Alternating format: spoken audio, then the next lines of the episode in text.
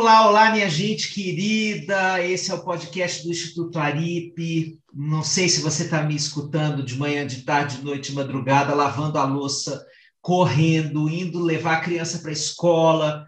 Eu quero dizer para você, eu, Alexandre Coimbra Amaral, fundador aqui do Instituto Aripe de Psicologia.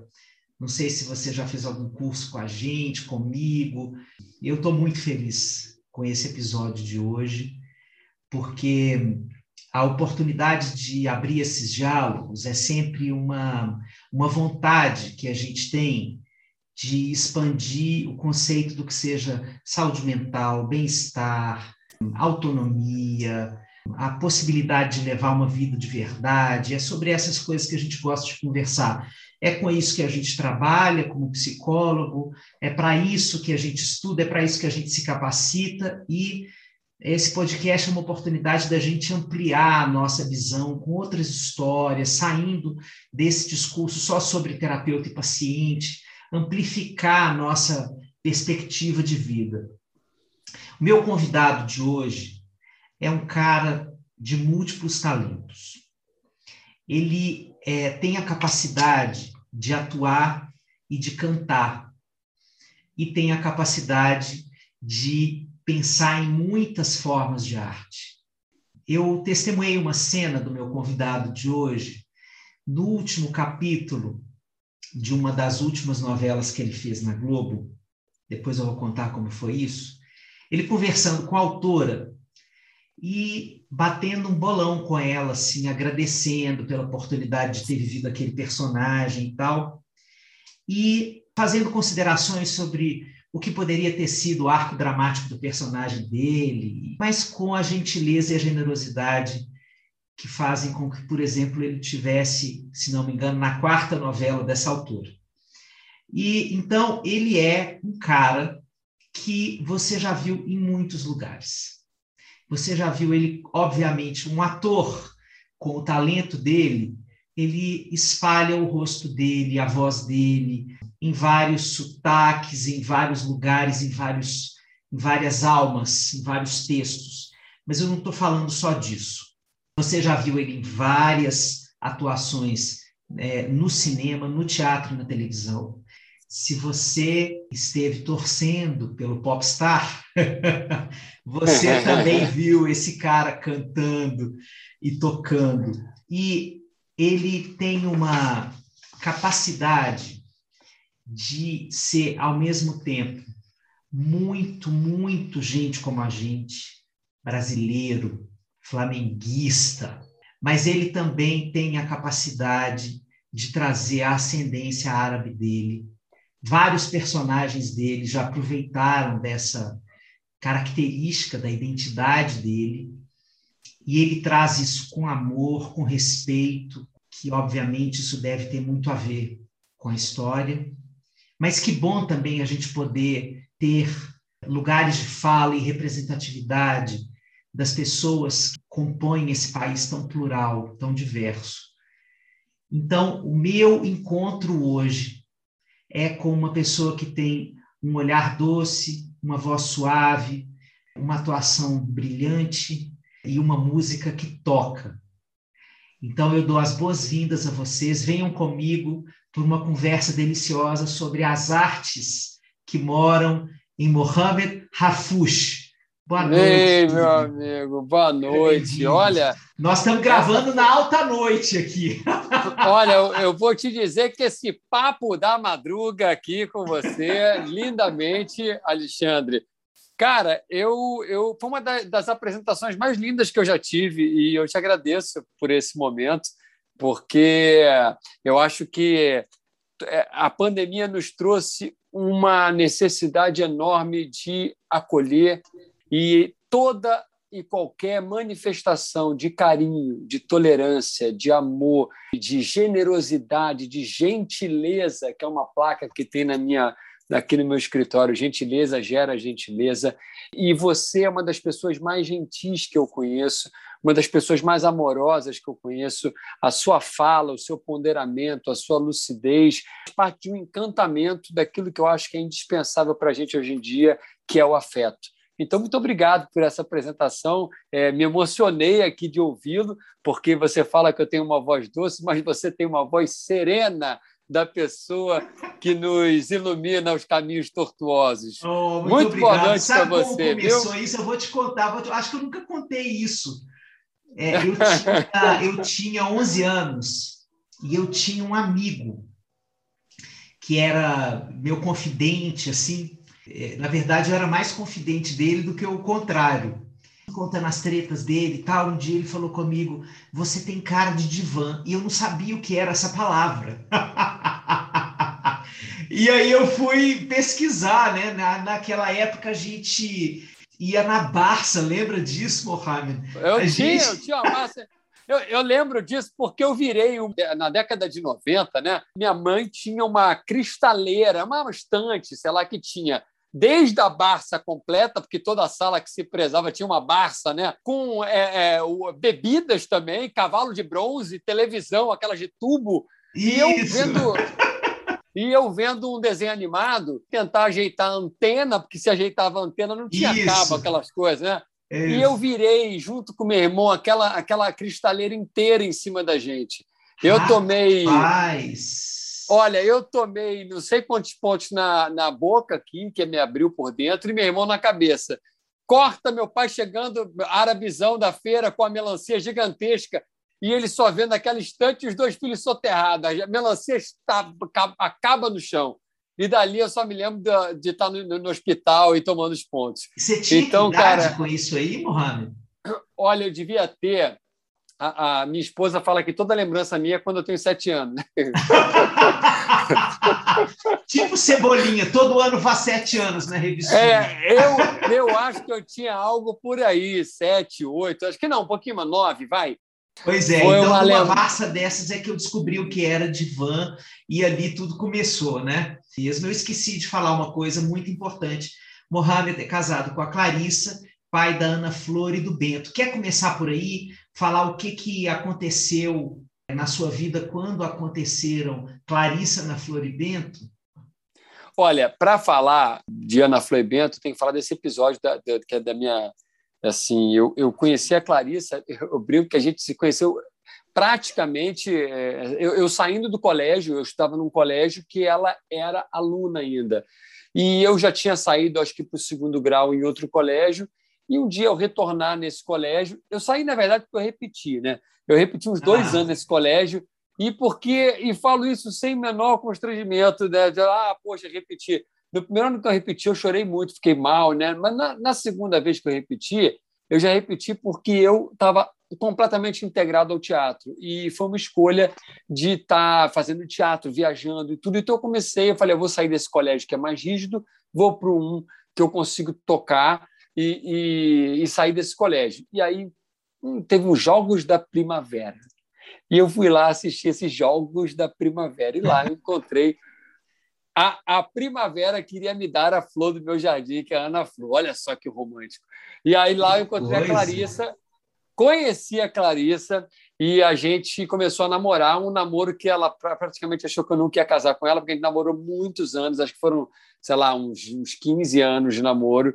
E a gente 15 casou. 15 anos, Mohamed! É, olha, 15 eu tô, eu, eu tô falando no barato, tá? Porque deve ter um pouquinho mais mas eu quero te dizer que, que é um relacionamento extremamente duradouro e que dizem que tem aquelas crises né, do, do, dos três, sete, não sei de quantos mais as crises que possam haver, mas eu digo para você de cadeira como é bom a gente ter um relacionamento duradouro, onde a gente aprenda a respeitar o outro e, muito mais que isso, a gente aprenda a crescer junto.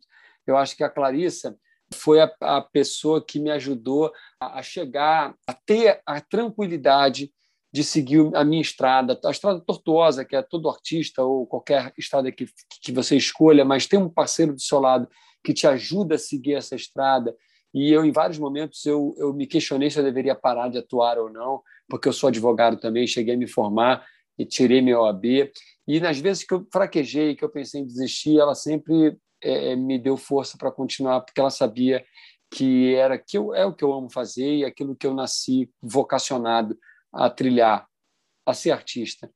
Então, eu digo a importância desses anjos que aparecem na nossa vida, essas pessoas que comungam com a gente um sonho junto, e ela me deu essa oportunidade, eu sou muito grato. Então, por isso que para falar de Ana Flor Bento, eu falo de Clarissa primeiro, porque foi um encontro maravilhoso, e é claro, nada é um mar calmo, nada é um mar agitado sempre, é uma troca.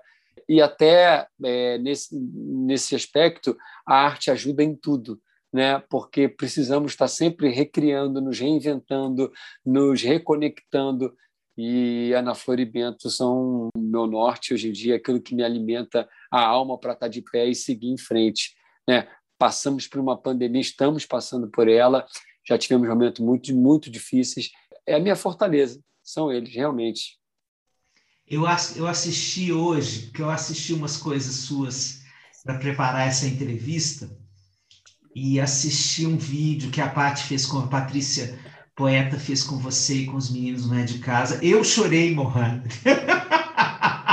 Ai, meu Deus. Eu chorei, eu fiquei assim, gente, não se faz eu... isso com uma pessoa ao vivo. Olha, olha eu...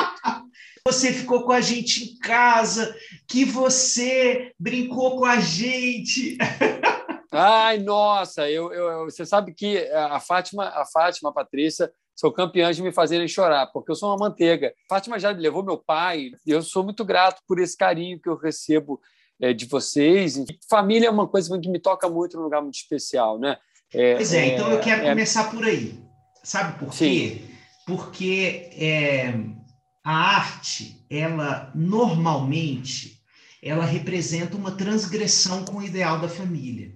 A família normalmente projeta um futuro científico para o seu filho não futuro artístico, né? É, então, eu queria entender como é que isso aconteceu na sua vida, né? Porque a, a gente sempre fica com essa ideia, né? E as pessoas que estão aqui escutando a gente, é, normalmente o público aqui que nos escuta é um público de quem trabalha com, com processos de apoio terapêutico.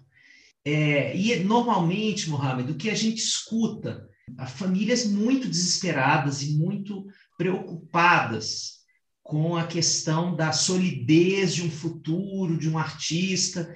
E o que a gente sempre discute com essas famílias é assim: olha, as outras ditas profissões científicas também estão capengando nessa solidez para entregar para as pessoas, né?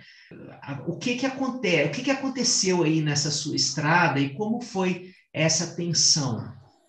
Olha, aconteceu. Eu, eu sou um exemplo disso é, do que você está falando, mas não por, por, pelos meus pais, por uma cobrança pessoal. É, é, eu acho que eu segui o meu chamamento.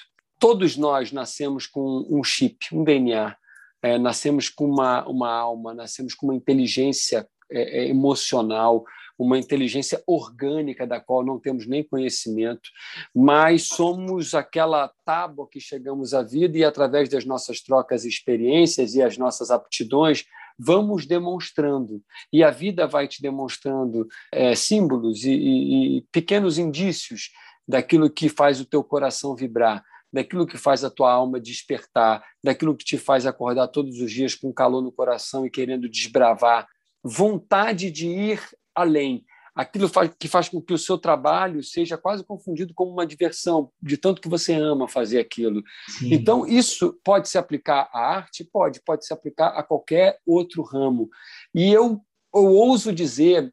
É, Augusto Boal foi um, um mestre que eu não, eu não tive aula com ele, mas li alguns livros do Augusto Boal e, e ele tem uma frase que eu, que eu sempre lembro: o que é ser artista, né? O que é você fazer arte? Por exemplo, se você está num ponto de ônibus e você faz aquele sinal com a mão para o ônibus parar, você pode achar que não está fazendo arte, mas você está fazendo arte, porque você fez através de um gesto a mímica de uma, de uma expressão que você diz: Oi, eu quero pegar, eu quero pegar o ônibus. E você, através de um gesto, você, você faz a, a arte. Então, a arte está em todos os lugares.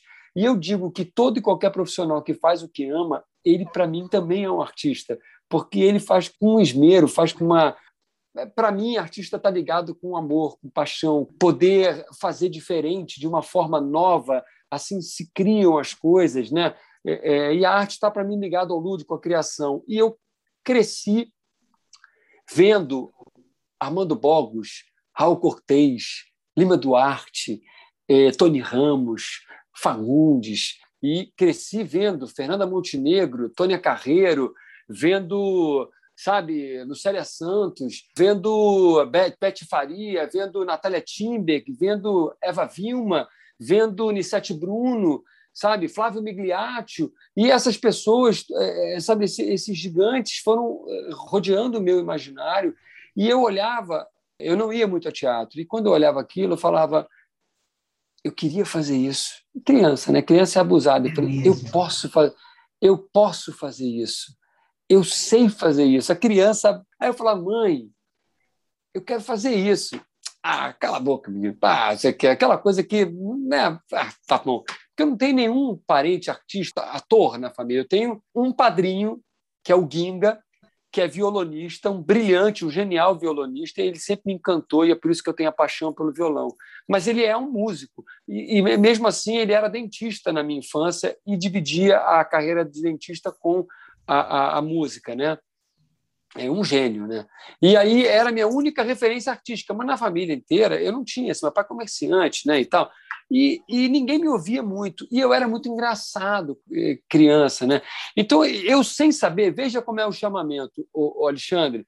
Existe um exercício no teatro que é a improvisação, correto?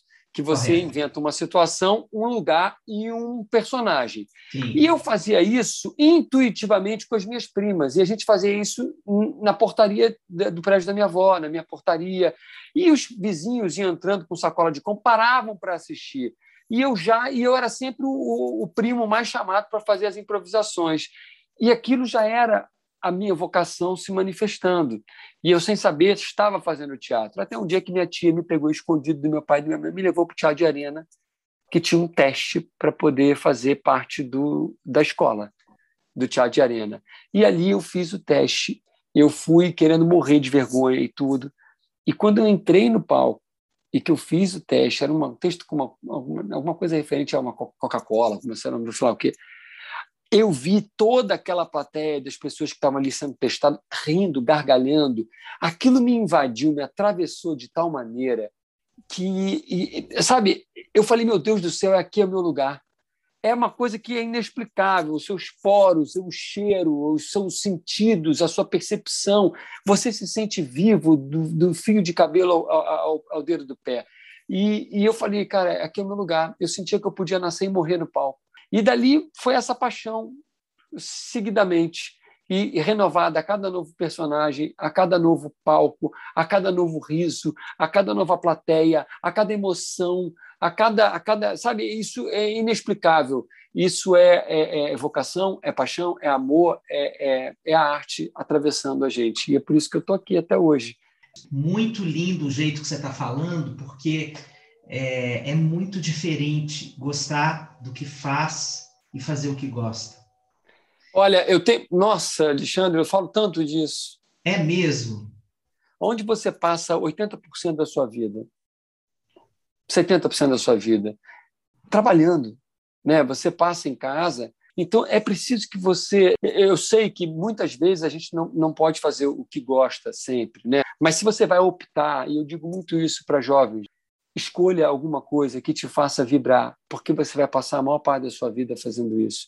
Estude, corra atrás, percorra o seu sonho, porque isso é fundamental. Eu acho que a nossa felicidade, o que é um ser humano feliz? Felicidade não é algo estável. Ah, eu sou feliz. Não, eu estou feliz. Mas a, a felicidade é um sentimento que vai transitar pela tua vida, assim como a tristeza, assim como a amargura, a decepção, o sonho, a, a ilusão, a, a, a paixão, o amor. Então, assim, na balança da tua vida, você tem as realizações, que são a realização profissional, é uma, é uma balança de felicidade, peso nessa balança.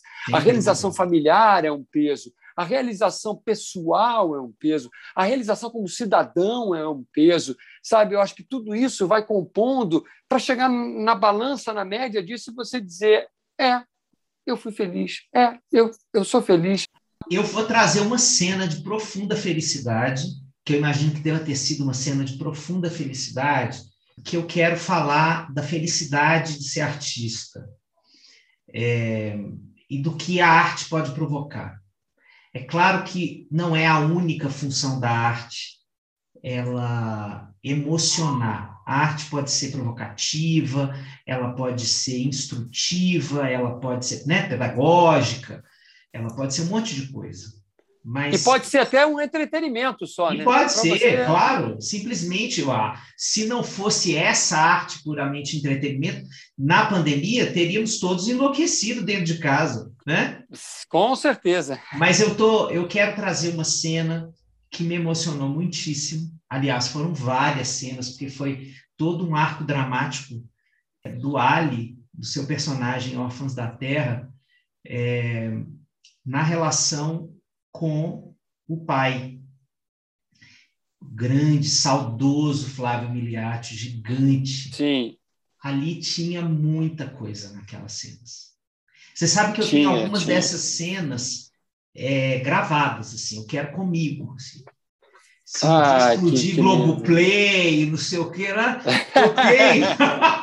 eu tenho aqui, eu sou igual aqueles velhos que tem tudo impresso, não sei o quê. Não, eu tenho algumas dessas cenas gravadas, porque é, aquilo, para mim, é uma representação do que a arte pode fazer pela beleza da vida, pelo resgate da beleza da vida. É, para quem não assistiu a novela, para quem não está se lembrando do que eu estou dizendo, Flávio Miliatio fez o pai do Mohamed nessa novela e ele se descobre com Alzheimer. E ele começa Nossa. um processo, um processo demencial. Né? E a trajetória do filho descobrindo o pai que está em processo de, de degeneração. Mohamed, o que você fazia com o seu olhar, o que você conseguia transmutar com o seu olhar naquelas cenas. Às, às vezes eram cenas em que você e a Verônica não tinham fala, que eram cenas em profundo silêncio, uma direção, vamos combinar, né? Uma direção encantada do Gustavo. Com certeza, com é, certeza, é um gênio, Duca né? E Thelma, não, Gustavo é um gênio. Duca e Thelma, umas craques, né? Eu amo de paixão, mas eu estou falando da sua capacidade e é por isso que eu falei dos seus olhos na sua na sua apresentação, o que você conseguiu me me atravessar com aquele olhar. Eu pensei em tanta coisa. Eu pensei nos meus pacientes que eu já que eu já vi nesses estados e que eu acompanhei processos assim de degeneração, de proximidade da morte. É, pensei no meu pai, pensei em como é acompanhar. Meu pai está vivão, ótimo, mas essa hora vai chegar da gente acompanhar essa transição para a morte e pensei em tanta coisa, então estou é, aqui publicamente te dizendo: você é muito, muito, muito precioso na sua capacidade de fazer da sua arte um atravessamento para a vida do outro. E acho que essa é uma das funções da arte, é atravessar a vida do outro de alguma forma.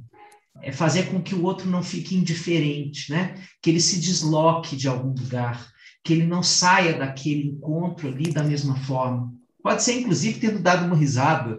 A vida estava muito Nossa. tensa e ele foi lá, deu umas boas risadas. Os palhaços estão aí para falar disso desde sei lá que século, mas. Exato. É, Exato. Mas eu, eu quero trazer essa cena, esse personagem. É, esse personagem, particularmente, eu fico imaginando o que, que ele deve ter representado na sua vida.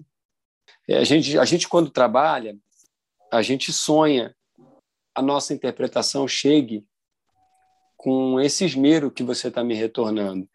É, quando eu percebo que você alcançou tudo isso, eu me sinto com uma parcela de realizado, porque esse seu olhar resgata o meu olhar naquela cena. E esse olhar que eu tenho na cena não é, não é mérito meu somente, é, é mérito de duas autoras que eu faço, já fiz quatro novelas, mas é, esse casamento se dá porque eu acho que elas são extremamente talentosas, mas mais do que isso, extremamente humanas, extremamente sensíveis, lúdicas, poéticas. E esse lugar me encanta muito. Para mim, o Flávio Migliaccio é, era o nosso Charlie Chaplin. Genial, e eu sempre admirei o, o Flávio. E eu pude, nessa novela, Ele fazia o meu avô. Mas seu avô, não era seu pai, não, era é, avô. Mas eu entendo você falar pai, porque o meu personagem era praticamente órfão. Os meus pais, não se explicou isso muito bem, mas eu fui criado pelo meu avô, eu e minha irmã. Então, ele era a minha figura paterna. Do dia que eu sentei para receber a notícia, a cena que era um ator que foi fazer uma participação e ele vinha me comunicar a doença do meu, do meu avô. Rapaz, eu, eu não conseguia me conter. E por quê? É, eu acho para o artista é, é sempre um presente receber um plot como esse, né? É onde você onde você tem um texto tão afiado, uma direção tão precisa, mas sobretudo eu tinha na minha frente o Flávio Migliaccio e a gente teve um casamento tão profundo nessa novela. Eu trocava tanto com ele, de forma que eu tinha a exatidão de que aquilo era uma oportunidade de ouro na minha vida, sabe, de aprender com ele. E quando eu vi na cena que ele estava, a sensação que eu tinha era assim, que ele era meu avô. A doçura do meu olhar, na verdade, era reflexo da doçura do Flávio Migliaccio.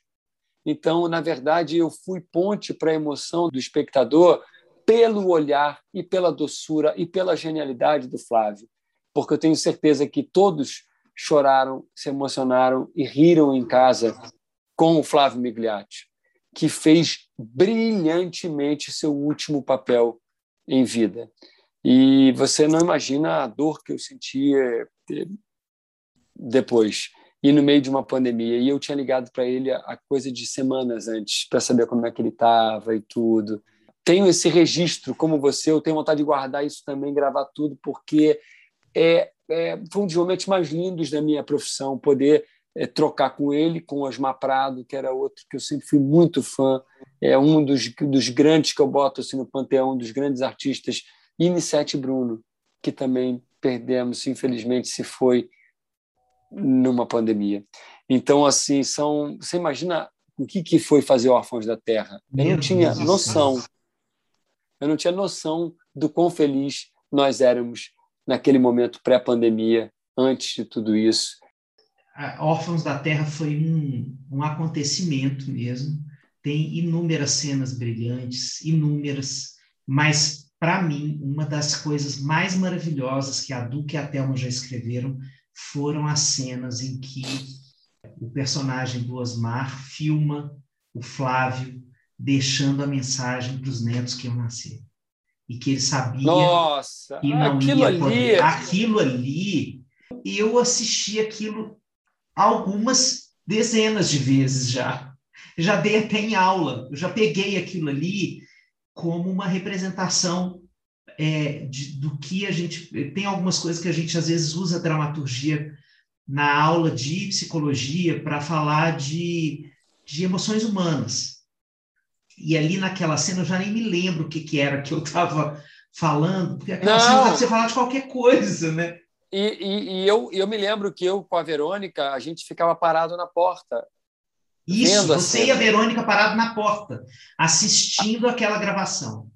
Era só isso, a cena eu só, eu só via. E eu, na minha cabeça, eu só pensava, meu Deus, eu estou vendo dois gigantes. E numa cena extremamente comovente, e que eu acho que Órfãos foi um bálsamo que anteviu essa inteligência emocional que as autoras tiveram, essa percepção de coletivo, essa, essa sagacidade de tocar num assunto tão caro que é a empatia, tão importante que é o afeto, antes de uma pandemia que nos joga num abismo, é, que nos coloca de frente com as nossas limitações, fraquezas, com os nossos medos, angústias e com os nossos defeitos, sabe? E eu acho que essa novela ela foi é, ela terminou praticamente junto com o começo da pandemia. Ela terminou em setembro. Essa semana fizeram dois anos de órfãos da Terra, do fim de órfãos. E se eu soubesse, ai, dá vontade de voltar no tempo e aproveitar cada, cada cena mais, cada dia mais, cada gravação mais, porque foi, foi algo muito especial e elas tiveram essa, esse, essa capacidade de antever o que nós iríamos passar, porque a questão dos refugiados que elas tocaram ali, nós descobrimos o que é ser refugiado, né? Acho que todos todos, porque refugiado era uma palavra na novela apresentando que era o refúgio e tudo, e todos nos refugiamos dentro de casa para fugir desse vírus, da pandemia, e, e né, e, e, e, aí eu coloco para você, imagina, é, muitos podendo né, estar tá no conforto de um lar, com, com, com uma situação privilegiada, e quantos não tinham essa situação privilegiada? Então, a, a, pandemia nos trouxe uma necessidade que a novela também tocou nesse assunto, que é o acolhimento, que é olharmos para o lado, olharmos para o outro. Não somos ninguém sozinhos, não vivemos numa ilha e não podemos viver assim. Somos coletivo, somos plural, somos diversos e a necessidade desse respeito e desse abraço para que a gente possa conviver tentando diminuir tanta desigualdade, tentando é, ter um convívio harmônico onde a gente possa prestar atenção não só no nosso umbigo, no nosso eu, no nosso, no nosso, na nossa família, mas no macro, no outro, porque o outro é, é um indivíduo, mas se cada um tiver a percepção do outro, do outro, do outro, do outro, a gente está falando do macro, né? E acho que a novela teve essa capacidade e a pandemia nos mostrou essa urgência. Maravilhosa essa conexão que você fez, maravilhosa. É, porque eu não tinha pensado nisso, mas eu estou adorando entrar nessa perspectiva aqui, porque a arte, o título desse podcast aqui é A Arte que nos Salva. Eu não tinha te dito esse título e a gente acabou percorrendo um, um diálogo absolutamente não premeditado, que são os melhores, em que você é, falou exatamente disso, né? De como a arte te salvou é, no sentido de te convocar para você mesmo, para ser você mesmo profissionalmente, como a arte te salva, te mostrando muitas facetas suas e colocando a sua criatividade, a sua multiplicidade para falar no mundo, e de como a arte nos salvou na pandemia, de como a arte é, teve até aqui, nós ainda não acabamos a pandemia, mas teve até aqui uma função que muita gente, nessa época né, em que tem aí esse grupo fazendo detração à arte como se fosse uma coisa satânica e etc, etc, que é parte da profana, do, né? Profana, né? Que é parte da, do discurso da ignorância. É, não vou nem entrar nisso, não vou dar palco para essa baboseira, mas numa época como essa, a gente poder falar do que a arte pode fazer de salvamento para a nossa alma. A psicoterapia, mas... ela é tida alguma coisa que se coloca entre ciência e arte, porque tem um método, mas cada encontro é muito único. Você não consegue é, replicar como você replica as coisas num tubo de ensaio. Você não consegue replicar aquele encontro entre o terapeuta e o paciente, porque ele é daquele momento, é do aqui e agora, é algo que acontece ali naquela transitoriedade, naquela impermanência de que você estava falando, que é a única certeza que nós temos, né? Então, é, eu, quando eu li isso há muito tempo atrás, eu estava no início da minha carreira, aquilo não me tocou tanto. Depois que eu envelheci nessa profissão, já tem 25 anos que eu faço isso, eu descobri que eu sou um artista e que eu não tinha nomeado isso em mim, porque eu vivi essa formação assim do cientista. Mas quando eu era adolescente, eu, eu ia loucamente para teatro. Eu assisti os Saltimbancos do Chico Buarque quatro vezes, porque eu, eu queria é, aprender a escrever para teatro. Eu, eu, tinha uma fixação com dramaturgia. Eu, eu ia para os filmes, para os teatros e tal, ficava lendo um livro de roteiro na minha adolescência. Manual do Roteiro, do Sid Field. Eu li com 15 anos de idade. E depois, Olha eu fui, isso, depois eu fui, veredei para outro lugar, acabei indo para a dramaturgia da vida real. E agora, 30 anos depois, com o lançamento do Cartas, eu falei, vou fazer a integração disso, vou pegar, vou capturar esse artista que ficou esses anos todos trabalhando só com o real e vou colocar ele para sonhar um pouco. E foi aí que eu coloquei as emoções para escrever carta. E agora, o, o exaustão que eu vou te entregar daqui a pouquinho na sua mão, que tem também essa. Eu estou avançando um pouco mais nessa direção. Então, não é à toa que eu estou aqui com você falando de arte, é porque eu estou em busca pessoal também de fazer essa integração na minha vida, sabe? Então, vocês viram que quando a gente abre o coração para aceitar a arte, acontece uma transmutação da alma. A alma, ela tem a capacidade de se expandir e a arte é como se fosse o balão que expande. Né? A arte é uma das coisas capazes de expandir a alma. Então, trazer a conversa, o diálogo sobre a arte aqui para o nosso podcast é uma forma da gente se conscientizar.